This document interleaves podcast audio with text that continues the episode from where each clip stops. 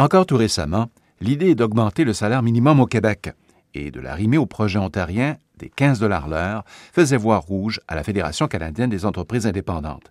On anticipe une catastrophe comme celle qu'on promettait l'an dernier pour l'Ontario, mais qui aujourd'hui, on le sait, ne s'est jamais produite. Le problème, c'est que lorsqu'on a des augmentations marquées du salaire minimum, ce sont les effets et les impacts que ça a sur les employeurs et dans les entreprises, particulièrement dans les entreprises de certains secteurs Martine Hébert, porte-parole de la Fédération canadienne de l'entreprise indépendante. Euh, comme le commerce de détail, par exemple, ou encore la restauration. Et c'est là où c'est pas sans conséquence parce que lorsqu'on hausse la fondation, si vous voulez, de la maison, comme on fait en haussant le salaire minimum, ça fait hausser l'ensemble des salaires, ou en tout cas une vaste majorité des salaires euh, qui sont aussi situés aux étages supérieurs dans les entreprises. Et là, ben, que voulez-vous? Il faut bien que les employeurs compensent quelque part ces, ces coûts additionnels-là. Et quand on parle du 15 c'est près d'un millions de travailleuses et travailleurs au Québec qui travaillent avec en dessous du 15 pour avoir un revenu décent aujourd'hui en 2018, ça prend plus que 12 Jacques Letourneau est président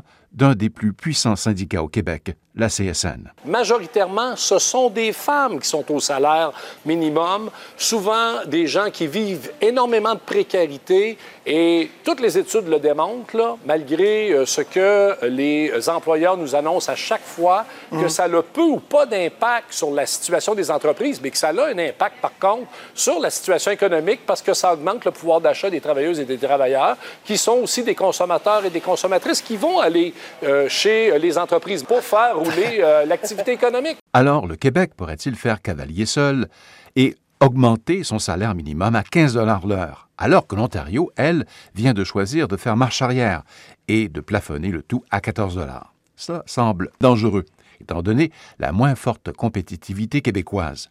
À vrai dire, le travailleur québécois à faible revenu est peut-être potentiellement plus riche que son vis-à-vis ontarien. Le Conseil canadien du commerce de détail ainsi que la Chambre de commerce de l'Ontario pressent maintenant le premier ministre Doug Ford en Ontario d'annuler la réforme des normes du travail adoptée par l'ancien gouvernement libéral. La réforme proposée par le gouvernement libéral précédent avait forcé les employeurs à accorder au moins dix jours de congé, dont deux payés par année, à leurs employés. La présidente du Conseil canadien du commerce au détail, Diane Brisebois, affirme que ces changements étaient irréfléchis et nuisent aux entreprises et à la création d'emplois pour les Ontariens. Un reportage de Radio-Canada International.